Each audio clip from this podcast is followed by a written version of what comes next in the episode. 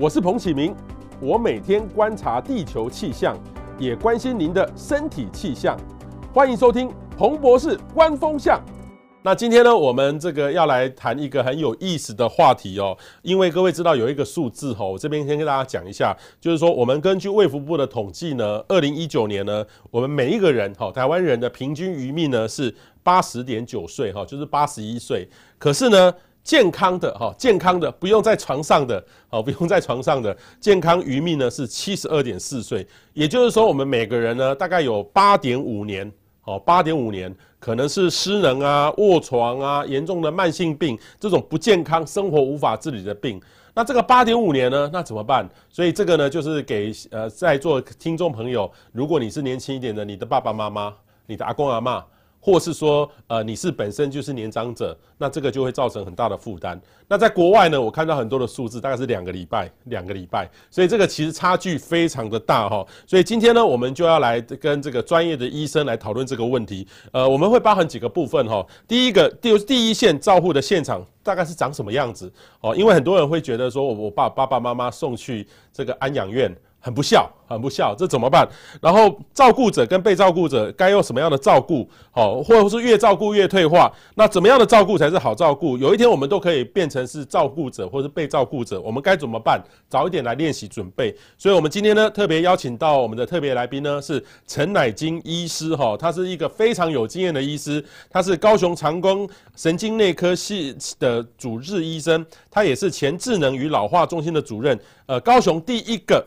呃，失能失智共照中心的这个执行长，所以他其实是真的是走出白色巨塔哈。我这边呢有一本他刚出的一本书哈，我正在看当中哈。这样安排是为你好，这里面呢就有很多我们为人子女遇到的一个问题哈。我们首先欢迎陈乃菁陈医师，陈医师你好。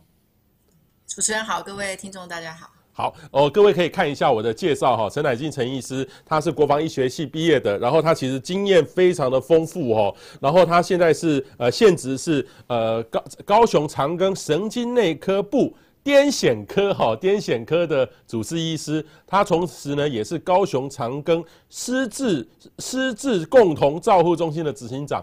我首先问一下陈医师，这个什么是失智共同照护中心？这个就是我们一般的常讲的长照二点零吗？是这个制度吗？还是说不一样的概念？对，其实就是这个失智共同照护中心是在长照二点零开始。就是有了之后，才开始有对失智症患者的一个照顾的一个模式。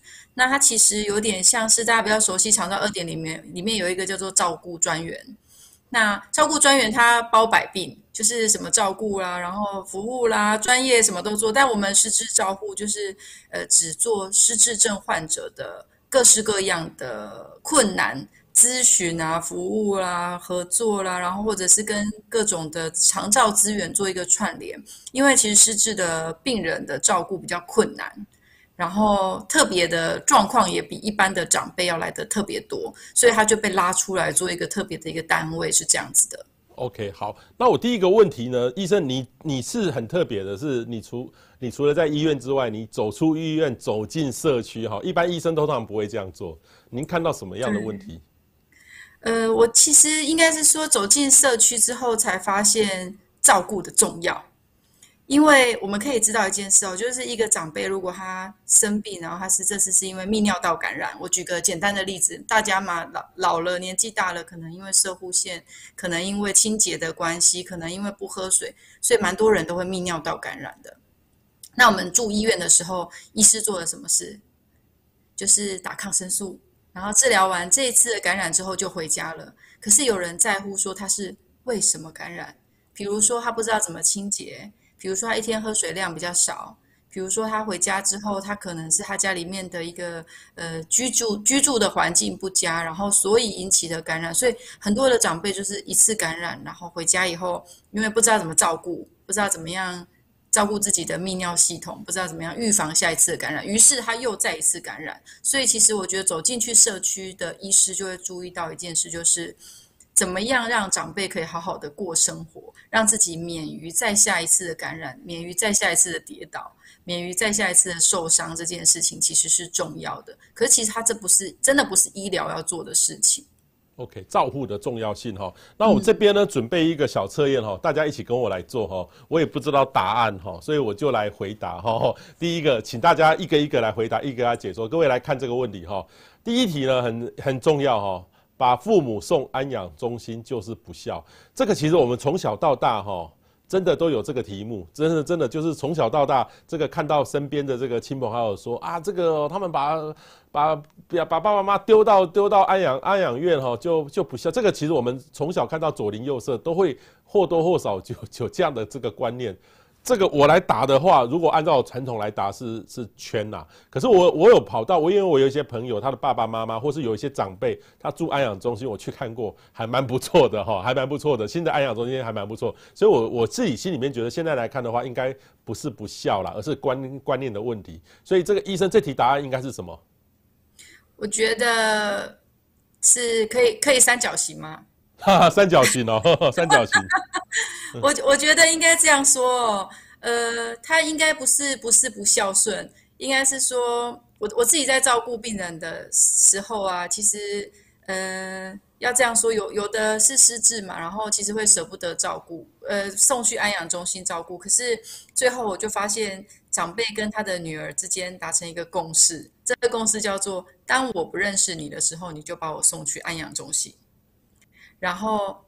就是他会觉得，因为他已经没有办法提供他一个很好的照顾了，所以其实他想要去安养中心。那我前一阵子有一个我觉得蛮有，算是蛮有钱的阿嬷，她她家里面开了，他给他其中一个女儿两个加油站，然后他又给了另外一个女儿两间餐厅，但是他被送去安养中心，然后安养中心不能去看他，然后有一天他就回诊要跟我说要写外籍看护工。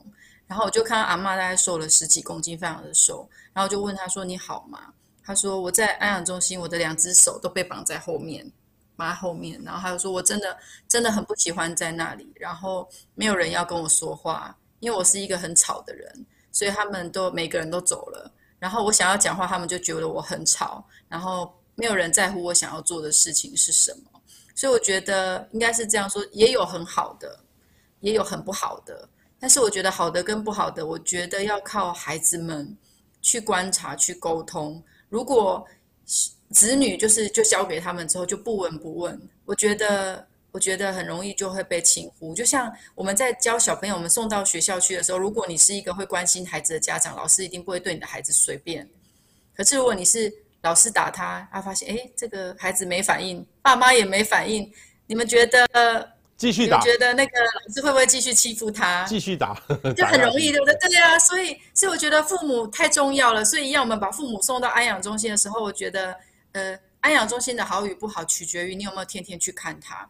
那这个奶奶，她其实她先生之前也是送去安养中心，然后她送去安养中心，她每天都去看他。所以，COVID-19，她跟我讲一句话，我感触很深。她说，蓝爸的邻居全部都死一轮了，就只剩下我们蓝爸还活着。因为我天天去看他，可是等到那个阿姨她死掉了，然后她先生就不是他，他就他生病了，他先生很快就死掉了，然后现在阿姨就被送去安养中心。可是问题是，他去安养中心的过程中，其实他都没有叫他的孩子去，所以其实他的孩子不知道怎么样去照顾安养中心的父母，只有妈妈知道怎么照顾爸爸，可是孩子不知道怎么去照顾在安养中心的母亲。知道他的需求，知道这些沟通的方式，所以我觉得送去安养中心无所谓好与不好。我觉得在家里面有时候也不是很好，因为有时候家里面没人陪他讲话，没有人可以照顾他的三餐，没有人可以二十四小时应付他的各式各样的需求。所以如果可以送去安养中心，然后得到家人跟其他各式各样的人的关心，然后而且沟通是良好的，我觉得送去安养中心是可以的。嗯哼哼哼哼，那问题是说，我好奇是说，好跟不好之间，你们有没有做任何的调查？就是说，好跟不好的比例现在大概占多少？还是见仁？我们没有做这种，其实对我觉得是见仁见智的。但但是我觉得应该这样说，其实这个蓝妈妈她的把她先生，她住在冈山，那她最后把她的先生放在高雄的某一间安养中心，看起来也不怎么好。然后也有一点味道，可是他就选择，他选了十几间哦，他选到这一间的原因是因为他第一，不论发生任何的事情，COVID-19，这间安养中心可以接受他天天去看，表示他们彼此之间的沟通是好的，因为他满满足了他的需求。所以我觉得安养中心的好与不好，应该是说你可以跟对方沟通你的需求，他也会聆听，然后我们可以去做一些调整。你没办法用设备、用他的服务的状况、人力什么都不行，但是我觉得你的需求被听到了，而且他重视，然后他也愿意调整，然后提供给你的需要给你。那我觉得它就是一件好的机构。嗯嗯嗯，好。第二题呢，这个很有意思，这个应该我们在现实状况都常常发生。我也我身边有一些朋友也很像也是这样哈，长辈他们就是妈妈是我们三个人的，所以责任平分，所以妈妈呢就像是每一个月就轮流去这样住，绕 绕那么一圈哈，绕那么一圈哈。这是台湾多数人很像都是这样做，这个是好的还是不对的还错的？应该这样做吗？我我自己觉得是不要平分，不能平分。我觉得是不要平分，对，我觉得不要平分啊。我的想法是这样，自我自己在照顾失智症的长辈，你一天换一个家哈，他就一直搞不清楚这是谁的家，然后他就每天都要回他想要回的家，然后每个人都跟他说这就是你的家，然后阿嬷就很很混淆说这明明就不是我的家，然后过没多久又换到下一个家的时候，他就永远都不知道。到底何处是我家？所以其实他是会非常混淆的。所以失智症的长辈，我就更不建议他要常常这样子的去做一个更换的动作。那我自己在看，呃，现在很多的长辈，也也许大家现在其实下一代也没有这个问题，大家都只生一个啦，就没有三个轮流的问题。但但但是我一个要负担呢。对，一个人要养四个这样子，那但是三个人平分这件事，我觉得有有的程度上是有一点是不公平的原因，是因为其实妈妈的五根手指头伸出来也不平啊，哈，所以他对大儿子可能比较好，给他两栋房子，对二儿子比较差哈，所以可以给他三十万，然后对小儿子可能把什么，就是其实一开始爸妈也没有除以三啊。然后，但是在照顾的时候就要除以三的时候，我觉得三个孩子的感情也不会太好啦。那也有可能哪一个人赚的钱多，哪一个人赚的钱少，所以也会有一些摆不平的一个情形。所以我我自己在临床上看到这种越是要平分的，然后因为我会去家访哈，去家访只要跟你要计程车资的，就表示他们要记账除以三。这种的，但是这个实际上比例很高，对不对？在台湾的传统社会比例就是这样。还还蛮高的，所以就是你做的每一个处置，你都一定要给他那个收据，因为他要除以三或除以五，因为他们要算账哈，亲兄弟要算账，所以有时候就会有这样的状况。但是其实责任要平分，有时候给的已经不是感情了，对父母亲来说的感觉就是我给的不是感情，我已经在被就是按按斤论两的算说公平不公平，你就会看到你的孩子，就是有一天换一个角度想，我们身为父母。然后我们就在那边看我的孩子说：“啊，你出二十五块，我出二十块的时候，我我不知道大家当父母的时候那种心情是怎么？因为我们现在都是站在孩子的心情，我们看到说我们要公平，我们要公平。其实没有一个人站在听到这些话的那种父母的那种感受，因为其实爸爸妈妈有时候看老大穷一点，多给他五百块，让他去当生活费，其实爸妈也不会说啊。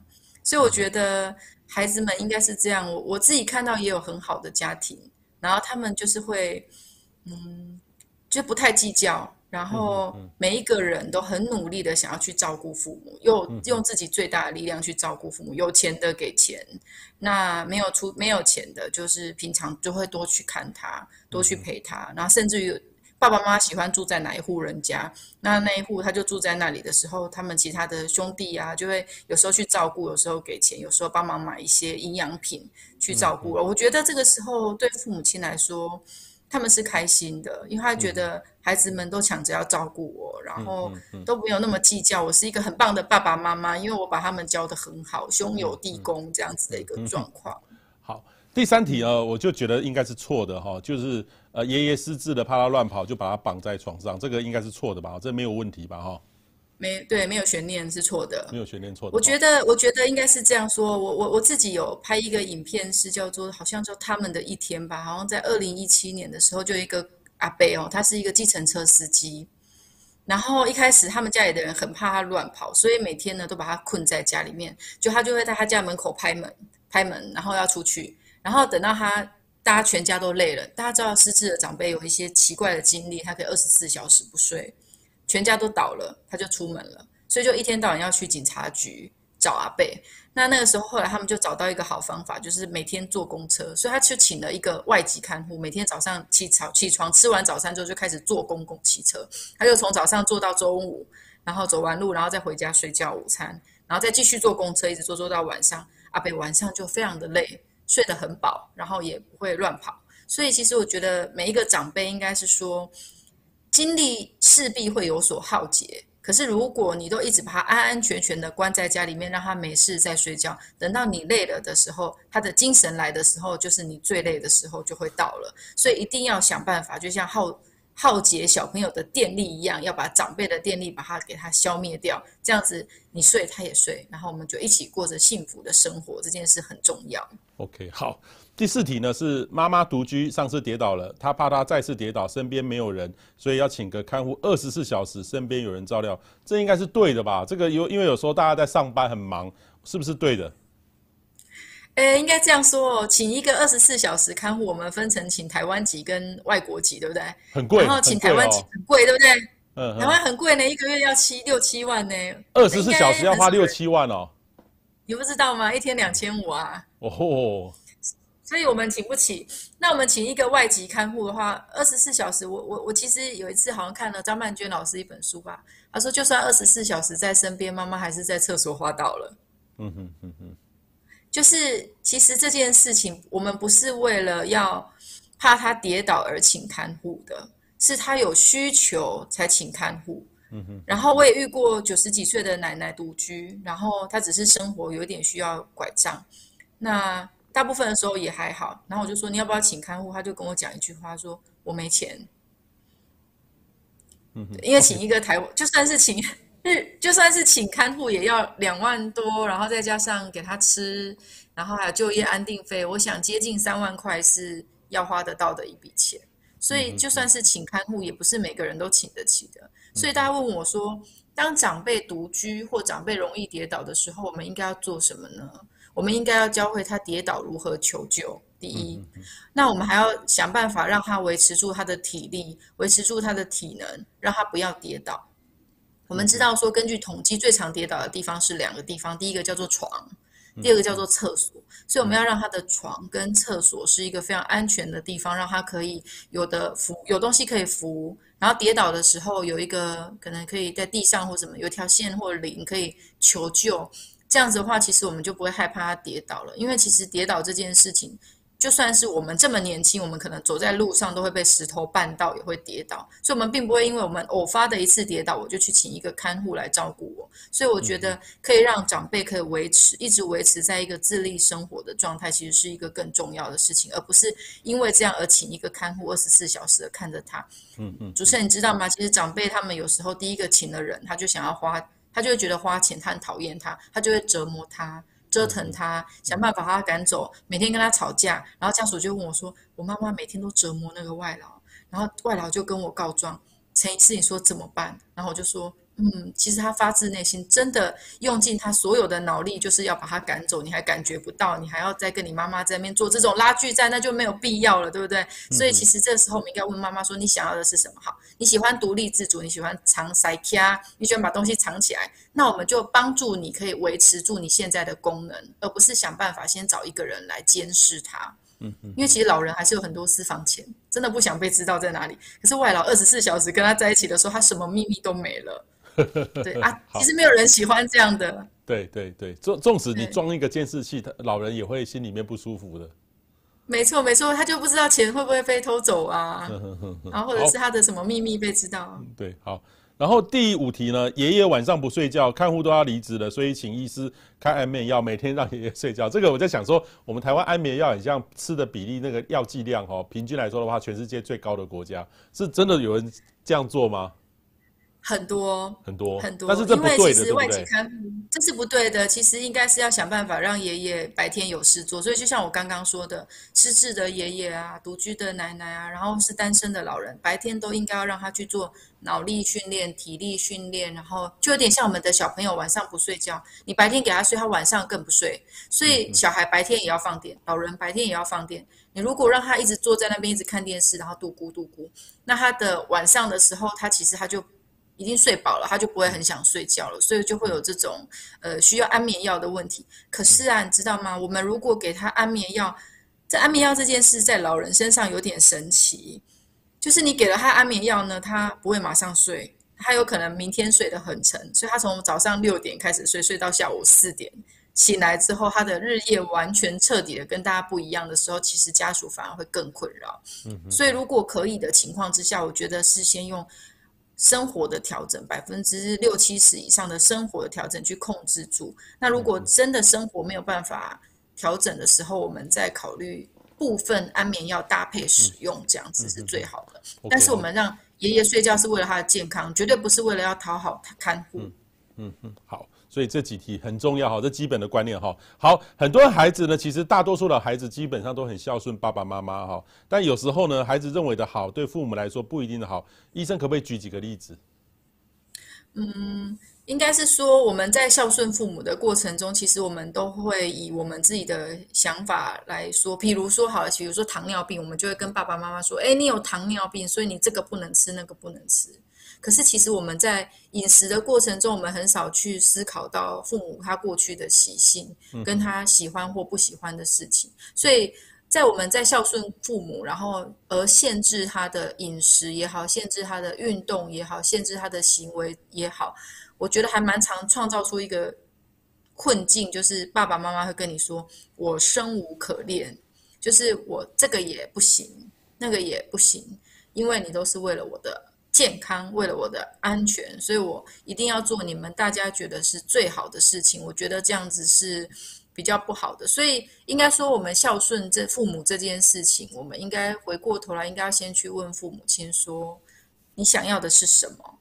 然后我们把他的目标，用他的目标，然后里面设定一些对于身体健康是有帮助的，呃的一些方式，让他可以达成。这样子他在。前进的过程中，他就会觉得这一切都是为了我，不是为了你。这种感觉颠倒过来想，我们在在对长辈这样想的时候，我们最常跟谁有冲突？我们跟孩子最常是有冲突。我们跟小孩说：“你一定要读书，因为你读书，你才会成为一个有用的人。”那孩子就说：“我读这个书到底要干什么？是你喜欢我读书，你希望我考试考得好，跟我成不成为一个有用的人到底有什么关系？”所以。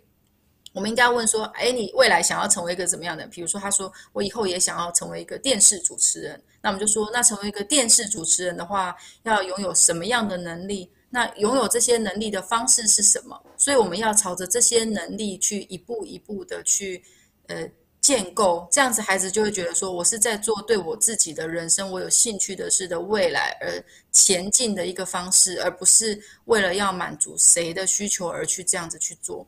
所以我也有很多的长辈，比如说他就跟我说，南京医师，我真的很不喜欢。小孩叫我去上课，可是你们都说我的记忆功能减退，一定要去上课。可是你知道吗？我只要一走出这个家门，一想到说这一堂课一定要九点半到，这一堂课要十点半到的时候，我就觉得我的心跳加速，我的人很不舒服，就一直很想要去厕所尿尿，也想要去厕所大便，所以我就觉得好像是一种被强迫的感觉。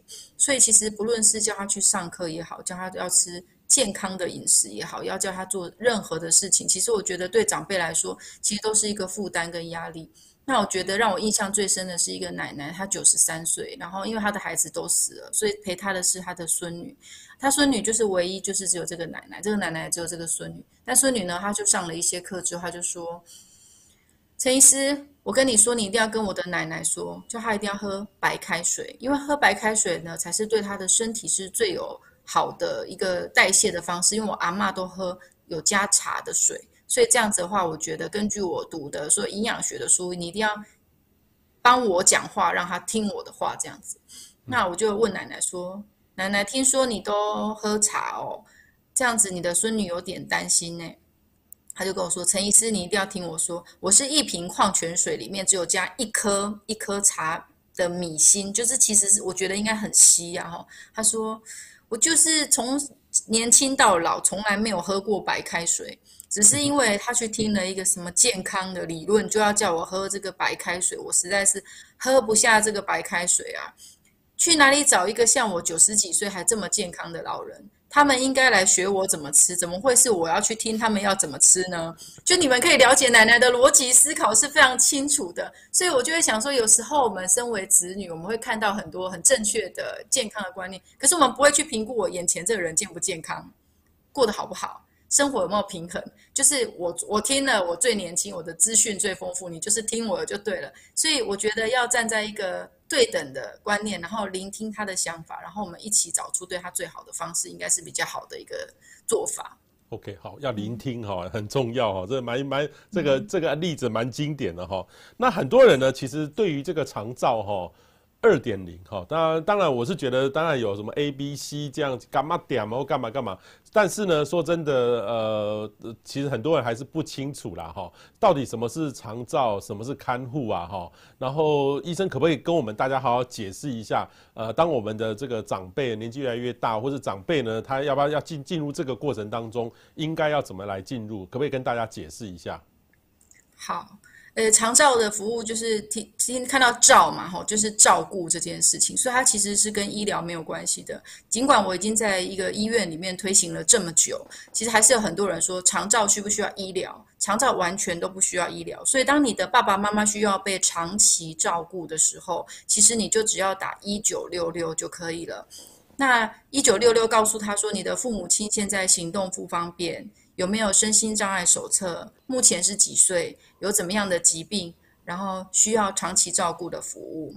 我觉得赵专可能就是你接电话的时候，他可能会问你非常多的问题，然后你就会跟他，有时候你跟他说，呃，没有这种需，我还好啊，不严重啊，什么的时候，其实很有很有可能在电话这一头就会被拒绝了。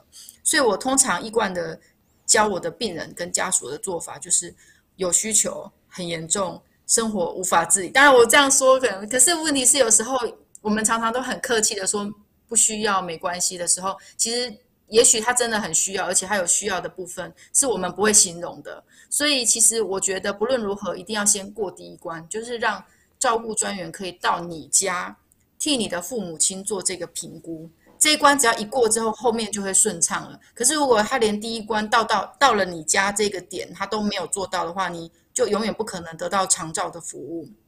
所以你要把你的父母亲的状态了解，跟需要被照顾的东西，要可以描述得非常的清楚，这样他就可以第一关，他就可以通过被长期照顾。那长期照顾他提供什么服务呢？他提供他其实是这样子的，我他依照他的照专到你家看到你的父母亲之后，他会做一个评估表。然后他就把人的失能，就是失去功能的等级分成第二级到第八级。那第二级到第八级，它分别会有一包钱会背在你的身上。最简单的，它可能有一万块；那最重可能有三万七。所以你就会得到一包钱。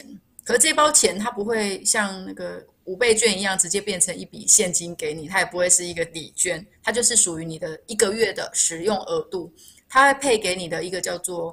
长照的使用权，所以你可以你使用，比如说像我好了，假装我今天失能了，然后我我获得的额度是两万块，那我就可以使用日间照顾，日间照顾一天的金呃长照的额度是一千多块，所以我就可以用二十天都去日间照顾，然后是用政府长照的这一包钱去付呃我的照顾的费用，那政府直接就把钱落到照护端的那个提供服务提供者，就是主持人您刚刚说的所谓的 B。对，所以其实我觉得，就是长照，你一定要第一关过了，被平和，你身上背了一包钱之后，你才可以获得这个政府长照资源的服务。它的服务分非常非常多种哦。它我们简单的来说，我们可以把它分成叫做照顾跟专业服务。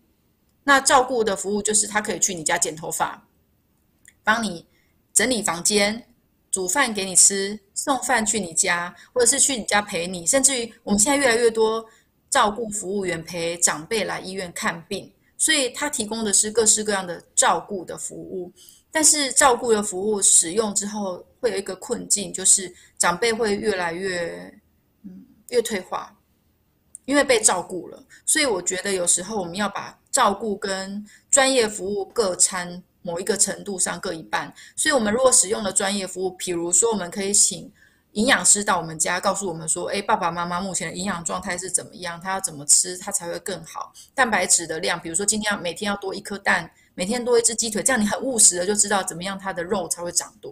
那再来的话，他就可以再来可以教你物理治疗跟职能治疗。可以想象说，物理治疗师直接到家里来，如果我有心理上的一些负荷跟压力，有心理师也可以到家里面来。这是长照提供的服务，不是医疗，所以长照端也提供了。呃，专业的包括物理治疗师、语言治疗师，然后营养师、心理师等等的到家的服务，然后他可以依着你家的状况，依着长辈现在失能的状况，提供给你各式各样恢复功能的建议。所以我觉得长照在使用上一定要先入了了门，入得了门之后，你才可以获得各式各样的照顾的资源跟知识。Okay. 好，那我们台湾是不是很多人还是不知道？所以等于是还是用自己传统的方式在弄，还没有好好用到这个资源。对，我觉得台湾人应该是分两种人，一种叫做不知道，另外一种人叫做客气。客气就是说，觉得我呃要把资源让给其他的人，所以就不去使用这样子的服务。但是我觉得是这样子的，我觉得是不用客气的，因为其实我觉得长照的服务，你可以用过会了之后，你可以。不要再继续用，但是我觉得用过之后，你就会知道说，原来照顾还有这么多选项，还有这么多种方法。因为专业人员进来是专业，对不对？他本身就是一个专业，对对，因为你在家里面再怎么想，对，就绝对不是说像自己用传统的方式对爸爸妈妈方式来来做，还是有专业让爸爸妈妈这个过得更好，对不对？对对对，因为他那个专业是你想不到的，所以我一直觉得我可以照顾。比如我我我不好意思，我再举一下曼娟老师张曼娟老师的例子哦。我就有一次在脸书上看到说，我一开始很倔强，就一定不要用长照的服务，因为我觉得，呃，我我可以自己让我的父母亲过得母亲过得更好哦。可是后来发现，哎，长照的服务真的带给我不同的。想法可以学到不同的东西，然后有不同的照顾的方式。当然我，我我相信他还到现在为止还是用非常非常少的长照的资源介入，但是我觉得就是可以带给你这么一点不一样的想法，说也许你在照顾的困境。或者是你的痛苦，或者是你不知道不知所措的时候，就多了一些方法，是你所朋友所不能给你，是你的医师所不能给你。但是长照的人员，因为每天都在看，每天都在听，每天都在碰触，所以在遇到一个困境的时候，也许他可以拿出来的不同的照护的点子跟解方会更多。所以我觉得我们要给自己一个机会，就是让不同的人进来，我们可以多聆听。嗯嗯嗯嗯，好，我这边接下来有两个问题哦，有点像哈，但是这个情境不一样。如果我们的伴侣或是父母滑倒受伤或是失能了，我们怎么办？呃，我自己哦，我我用我自己做例子好了。如果我的伴侣滑倒受伤或者是失能了，我应该要怎么办呢？我当然会认真的赋能啊。但您知道现在有一个功能叫做赋能吗？我们现在呃跌倒，对对，我们我们现在国家有一个叫做 PAC 啊，叫做急性后期照顾。PAC Post Acute 的 Care 哈，呃 Acute Disease 的 Care，那急性后期的照顾专门针对了几个疾病，第一个叫做脑中风，很重要，对不对？第二个叫心衰竭，第三个叫做骨折，然后还有一个叫衰弱。为什么它要叫急性后期照顾呢？因为它急性后期照顾，你在发生这样子的急症之后，它会把你转到呃相对不是医学中心的，相对比较小间的一些医院。那我们就是做强高强度的复健，要让你恢复功能，回到家里面可以完全的跟过去没有差太远。那它的高强度的复健的话，我们一般来说，我们如果住院住在医学中心里面的复健，一天大概两次，早晚各一次。可是如果是高强度复健，它可以做到三次或以上。所以你次数越多，你恢复功能的速度就会越快。所以其实如果是这样子的状态的话，我觉得我会是以。赋能为做第一个选项，而不是说他一跌倒之后，我就开始想说，哦，那他就要躺在床上，然后我要如何帮他翻身、换尿布等等。我觉得应该是说，我们先赶快想说，我要怎么样赶快让他恢复功能、恢复生活，可以自理。然后大概如果你的积极度够高的话，大概三个月左右，三到六个月黄金期。恢复之后，其实我觉得大部分的人都恢复的蛮好的。但是如果你从他生病的那一刻起之后，你就因为担心他再次跌倒，就把他困在床上，我想接下来你就他就永远困在床上了，因为肌肉就越来越少，然后嗯、呃、功能就越来越差，然后肌肌那个 fascia 肌纤维就会硬掉啊，然后纤维化，所以你的整个人的状况就会变得越来越差。所以我觉得能动，我我不知道，我觉得长辈啊躺在床上跟坐起来的时候那个气色、那个脸孔、那个活力就感觉不一样，光是坐起来就不一样啊，能走路又更不一样。所以我觉得任何人一直躺在床上躺久了，就是病人脸，就是不管长什么样都变成那个病人脸。OK，好。那另外一个呢，如果是外地工作独居的爸妈，有天也滑倒受伤了，真的要去安排看护二十四小时就近照顾吗？你刚刚有特别提到这个观念，就是说，呃，让他能够自己自立会比较好，或是说一些方式。但是找看护这些外籍看护这件事情，很像是大家这个很容易做的这个事情，很像大多数的都是这样做。您您有不一样的看法，对不对？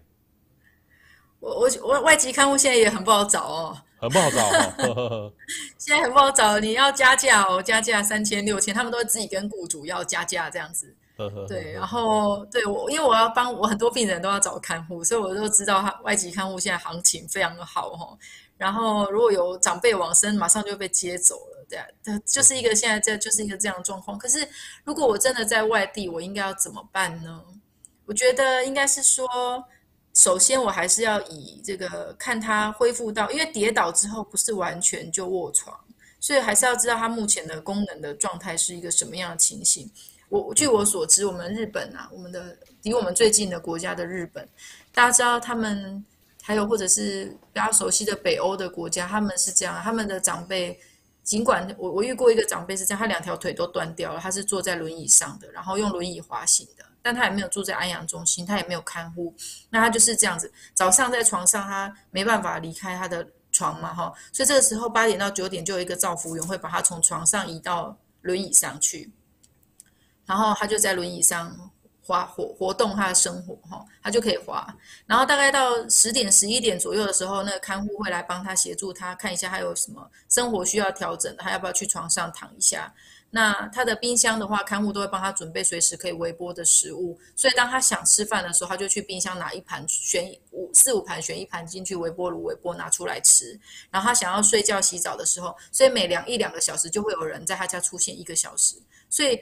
就算他是一个失能的双下肢非常不方便的人，但是他还是可以获得在家里面生独立生活的自主性，只是因为每一两个小时就会有人来看他一次。那据我所知，在日本啊，在北欧，其实这样的状况也不少，所以也还是可以过得去的哦。那台湾有没有这样子呢？我觉得台湾也有，但是。大部分都是经济真的很不好的长辈是这样子的过生活的。我我去病人的家里面，我有看过那种阿公啊，就是完全卧床，然后躺在床上，他也没有请看护哦。然后他旁边就放一瓶牛奶。啊，我们刚好是要去换鼻胃管，所以我们去的时候量一个血糖。哦，如果血糖太低，我们就自己顺便帮他灌牛奶。那如果是血糖没有太低，我们就不会再帮他灌牛奶。那他的看护一天就是这样，八点到九点去一次，十一点到十二点去一次。下午四点到五点去一次，这三次去的时候就帮他换尿布、灌牛奶，然后家里都没有人，就是只有一个爷爷躺在他的家里面，在他的那一张床上。所以，嗯，这些现况是只是没有人说，并不表示每一个长辈他都有家里的人都有能力负担跟负荷，呃，请一个看护到家里面来二十四小时的陪伴的。所以我们可以想象得到，是很穷的人过这样的生活，好像。日子也过得下去，然后长辈也被照顾的也没有，当然没有说很好很芬芬芳，然后但是也活着，然后也在，所以其实我们可以想得到是，如果家里的长辈真的跌倒了，然后一个人独居，你还是应该要先问他说，你想要的是什么？要不要我请人送餐？要不要我想办法陪你去做复健？或者是你要不要来跟我住？还是你希望是一个看护来陪伴你？我觉得。回过头来去问长辈，他想要的生活是什么？然后我们一起来朝着他想要被照顾的模式跟方式去解决。我觉得长辈他才会配合，然后也才不会有跟看护吵架跟冲突的问题。所以我觉得这些嗯都很重要。但是最重要真的就是聆听长辈的需求，他想要过着什么样的生活？因为其实就算是腿断掉，还是可以有各式各样的方法过日子的。所以并不是说。任何事情就只剩下一图答案，叫做找看护。对，因为其实真的真的是不容易的。对，找看护真的目前不是很好。然后，但是呢，其实如果不找看护，自己来弄也很累哦。我也听过一些网友说自己哈被照顾的人还没有倒，他自己就倒了。所以你有没有提醒，就是说自己主动来哈来替来当这个照顾者的的的人，他他怎么样去呃应付这样的问题？其实还是要多，我是觉得这政府用到长照的这个资源，多有一些专业的咨询，这是很重要的。是不是大多数人真的还不不会去规划这些事情，就把自己投进去了，然后反而让自己累累累着了？我觉得通常那个最累的那一种看照顾者哦，就是叫做我绝不放手，不放手，没有人做的比我好，这种人一定会累死。就是我我我也好遇到好多个照顾者，就是他就是说我我就是全世界最懂我妈妈、最会照顾我父亲的那个人，所以任何来的一个看护，我都没有办法睁一只眼闭一只眼，我也没有。所以其实就算有照护资源进来的时候，他还是在旁边瞪着他看，然后看他这里做的不好，那里做的不好，这里嫌他，那里嫌他，然后又觉得自己好累，这种。这种这种都没有办法的，这种一定是没办法长久，而且最后一定会生病的。所以我自己觉得是这样子。如果大家是一个非不得已的主要照顾者，而且二十四小时都一定会是你照顾的时候，我觉得首先你如果长照的资源可以进来的时候，我觉得你还是要接受别人的不完美，然后真的放手让别人去做，然后自己也去休息一下。你可以使用喘息，嗯、你可以请照服员来四个小时，让你四个小时可以去好好的睡一个觉。嗯、甚至于如果有兄弟姐妹的时候，我觉得也可以跟兄弟姐妹一起讨论说我们要如何去轮流照顾。我之前有一个一个病人是林大哥，他自己照顾完他的母亲，然后一半的时候他爸爸肝癌也往也是他照顾，然后爸爸往生了，然后妈妈现在还在。那他一开始他都自己二十四小时三百六十五天的照顾。后来他就发现，再这样下去是不行的，所以他就开始跟他的兄弟，他有三个兄弟排班，一个星期一，一个星期二，一个星期三，四五六日这样子，然后他自己两天，剩下的人就一个人一天这样子。他用类似像这样的方式去做一个排班，然后他就把妈妈要照顾八点喝牛奶，九点翻身，十点要呃洗澡或是什么，他就把它列列一个详细的表，然后操作手册，他通通都贴在墙壁上。那我觉得。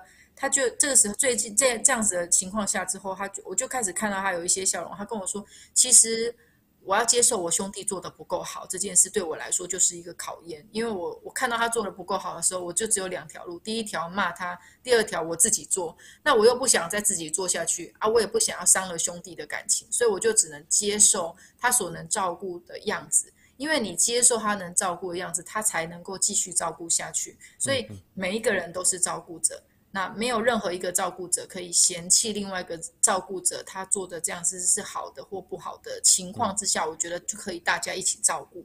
可是如果我是那个做的不够好的，我每次只要一去顾一下，我就一直被我姐姐骂说啊，你怎么这里不好那里不好，我我我就做不下去了，我就没办法。我就啊，你卡搞，你去我你来折，没呐，我要出钱你来折。可是有时候真的不是钱的问题，所以我觉得每一个照顾者要可以手牵手一起的时候，我觉得千万不要批评对方。然后每一个人都要说对方已经做很好了，我们不要用一百分来看嘛，就是六十分嘛，不要太臭，不要太脏。嗯然后妈妈也没有发生什么致命的危险，但是有时候我觉得还有一件很重要的事情，就是就算是外劳在照顾的时候，他也有可能去划手机，妈妈就从床上摔下来。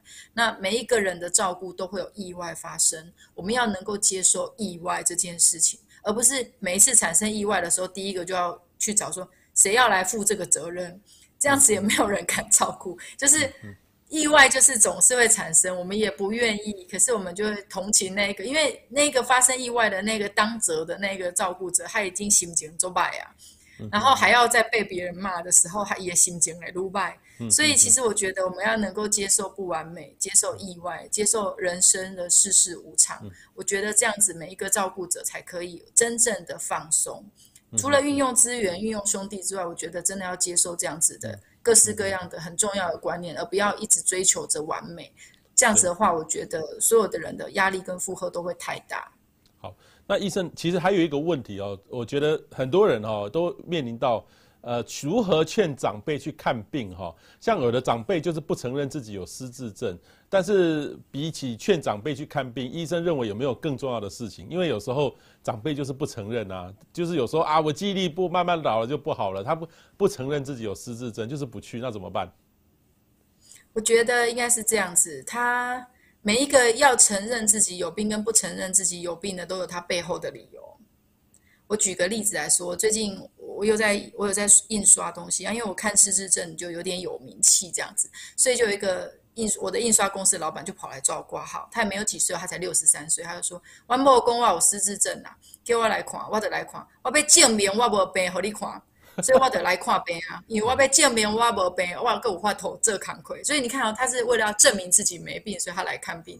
但是有的长辈就会说，我跟你讲，我就是没病，我也有可能有病，我一世人就是介搞。阮翁、阮某、阮囝、阮翁、阮囝、阮全家拢靠我一个人。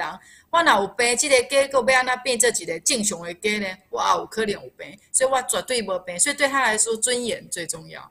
尊严最重要，所以当会伤了他的尊严，去看了这个东西之后，他就变成一个弱者的时候，这个长辈怎么可能会去看病？所以其实对长每一个人来说，他要来看病也好，他不来看病也好，我们应该要找到他之所以这么做的理由。所以如果像那个要证明他没病，这很简单，他一定会来看病。可是我这个长辈他来看病是会让他的。尊严是会被受伤的时候，我们就不能够来让他看那个尊严会受伤的病。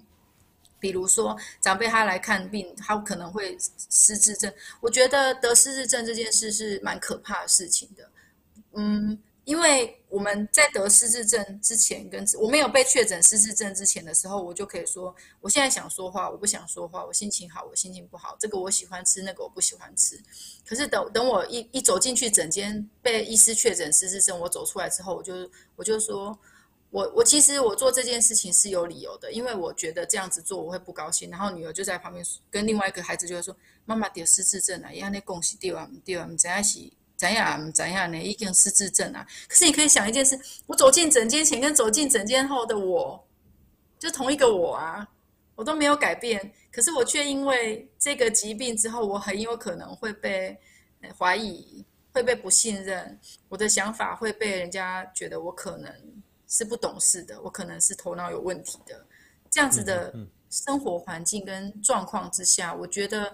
对长辈来说，他会非常害怕被剥夺的感觉。如果是我啦，我也不想被确诊是失智症，因为我觉得我会，我会不被信任、不被尊敬、不被尊重、不被像一个人一样的对待。所以我觉得长辈害怕失去、害怕看病这件事情，我觉得家庭要准备好，应该是说，如果这个家庭，我觉得，呃，不管爸爸妈妈生了什么病，我们都还是会聆听他的想法。然后还是会尊敬、尊重他的每一个意愿。那我觉得长辈就不会害怕成为一个失智症患者，需要被照顾，需要被控制，需要不被不被信任这样子的状况。嗯嗯嗯。对，所以我觉得这件事是非常重要的事情。那至于看病之后，接下来要怎么样去照顾他，我们可以想象一件事情。我很多长辈他到现在他的女儿的名字都叫不出来了，但他的女儿就跟我讲一个非常。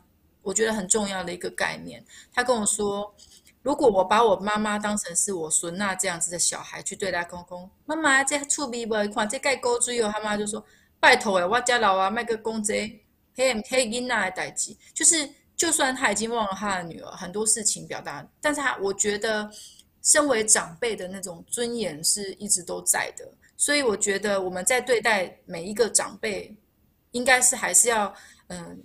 顾顾虑到他们的尊严，顾虑到他身为一个父母亲七十年的这种威严的感觉，就算他已经退化，就算他很多东西忘记，就算他常常做错误的判断，就算他会喝了酱油说什么安德奈讲没，他还是一个妈妈，他还是一个爸爸。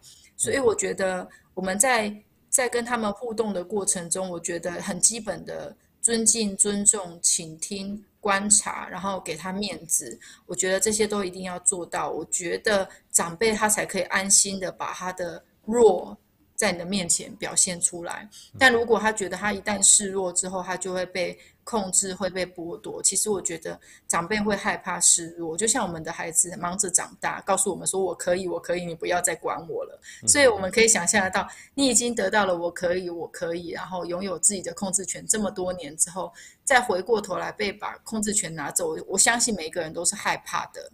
嗯嗯嗯，OK，好。另外呢，如果我还年轻哦，听了这个节目。不想沦落到老了失能躺在床上等死，我们现在该怎么做？要维持现在的身体健康，要一直常常运动，很注意，很注意，对不对？尽量能够让自己健康，不要坏习惯。但我觉得应该这样说：如果是我好了，我我用我自己做例子好了。我我我自己现在是都有在做那个对做健身啊，我有去运动这样子，然后我有去举重，就是简单的举重一些。然后呃，我觉得国外的老人啊，到八九十岁在健身房的比比皆是。嗯嗯。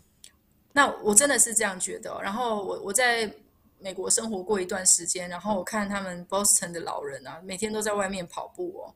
所以我觉得我们台湾的老人都是在走路，然后国外的老人都是在跑步。所以我觉得跑步跟走路，它的的这个对身体肌肉的这个负荷就有一定程度的差异哦。那我们应该还是要多一些强度强一点点的运动。强一点点的运动，让我们的肌力，让我们的每一个关节可以维持在一个比较良好的状态。但大家也不要听了我的节，我们的访谈之后就逼爸爸妈妈去跑步。如果他已经是坏掉的那个膝关节啊，还是胯骨啊，我觉得那跑步可能就不适合，因为人家是从年轻跑到老的。所以应该说，我们我们这一代，我们这一个世代的人，为了要维持我自己的好的功能，我应该要一直维持着一个好的运动习惯，嗯嗯，好的饮食习惯。好的睡眠的习惯，然后除了这个之外的话，我觉得活到老学到老，然后生活有一个喜欢的事情，而不是每天都没事情做，然后每天都闲闲无事，我觉得是一件重要的事情。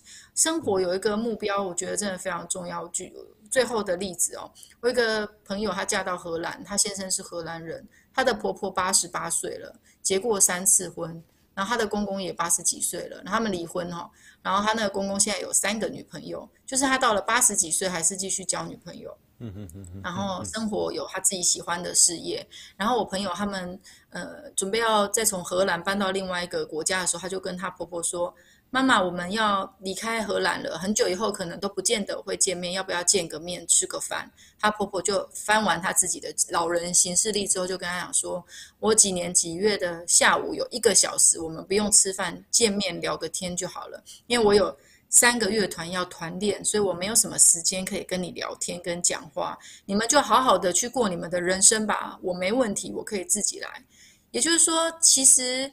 我们的老后一定要把我们的人生的每一件事情都在仰望别人给我们关心、给我们爱、给我们陪伴吗？还是我们可以去创造属于自己的各式各样的丰富的人生？我觉得是我们这个世代需要去好好的经营、跟思考、跟维持的。我觉得这样子我们才会有一个好的老后，而不是只有仰望着我们的孩子来陪伴我们，而是我们可以自己就是在这个世界上可以过得非常的。平衡、均衡，而且快乐。嗯，好，这个这个我们的陈医师讲的很有道理哈，这个大家一起来做哈。然后我们在该怎么样评估这个长期照护？因为很多的家庭呢，其实还没有遇到这个问题，甚至他呃都会很伤脑筋，送机构或者找外籍看护。然后我们到底要怎么去评估？像医生，你是你是这个呃癫痫科的哈，这个神经内科癫痫科，我们就要去找您来做评估吗？还有没有一个单位是？最好给我们一些咨询的对象，是找像你们你们这样的身份的角色来做，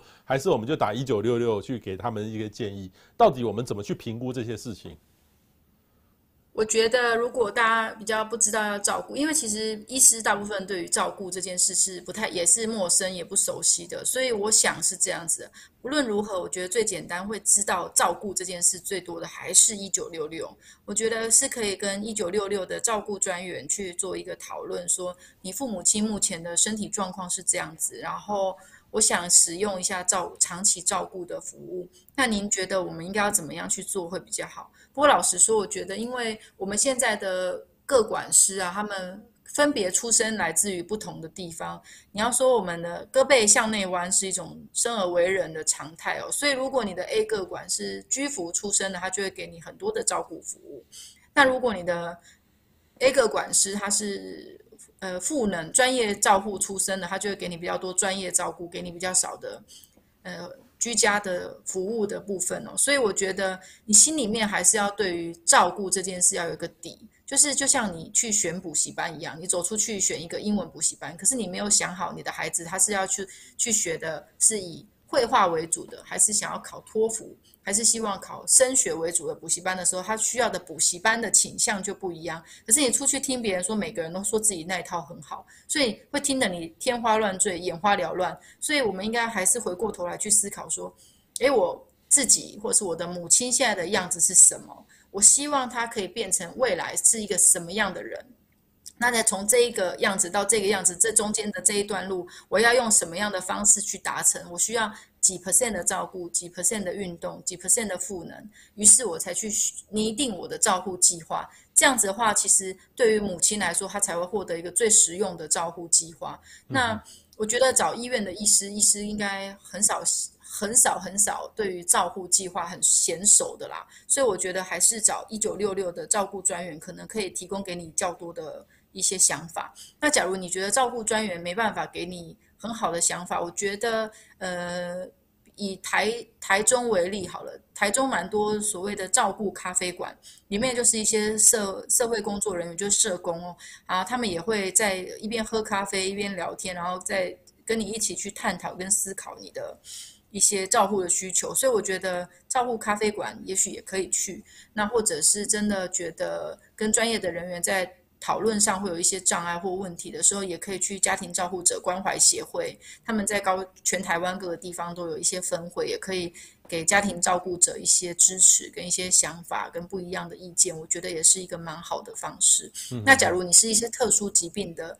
患者的话，每一个特殊疾病其实都有他们的一些病友会，病友会里面也会有很多各式各样丰富的知识跟资源，所以也可以去里面去做一些询问，你才不会觉得说我只有听一九六六，可是你刚好遇到那个打接电话的那个窗口，刚好也许今天心情不好，也许刚开始上班，所以他手上了解这些资源可能也没有很多，所以你就一次被拒绝，你就放弃了自己，我是觉得有点可惜。就是不论如何呢，我觉得多看、多听、多问都是一个很好的方法。嗯嗯嗯。最后一题呢，就是说，今天如果今天的观众呢，他也是一个被照护者，你会给他怎么样的建议？今天我们的观众当中，要是有是被照护者，被照顾者，那要看是什么原因被照顾的。就是被照顾者，他可以是中风的被照顾者，他可以是癫痫的被照顾者，他可以是失智的被照顾者，他可以是高龄的被照顾者。但是我觉得每一个被照顾者，你应该要去想想看，我不知道接下来我还有多久可以活。那我有没有什么心愿？有没有什么想做的事情？我举一个跟我很好的病人的例子哦，他是中风，中风后癫痫，癫痫后我第一次看到他的时候，他是很胖，然后坐在轮椅上，然后生无可恋。那后来我觉得他很好，我很喜欢他们这对夫妻哦。他后来找到一个他人生的兴趣哦，就是他喜欢出国。然后他就因为他癫痫嘛，就不能很少坐飞机。可是他就是他的人生的乐趣就是坐游轮出去玩。他就跟我说：“陈乃馨，我跟你说，我就是死在路上我都甘愿哈，就是在任何一次的旅程中死掉就算了。但是我觉得我的人生是充满了嗯期待的，然后是我喜欢的。那我就觉得每一个被照顾者，除了等着被照顾、等着被翻身、等着被喂喂食、等着被会换尿布之外，如果有。期待的事情会让你充满动力，想要去做的事情的话，我就觉得一定要努力的去实现它，你才不会觉得你是躺着在等死。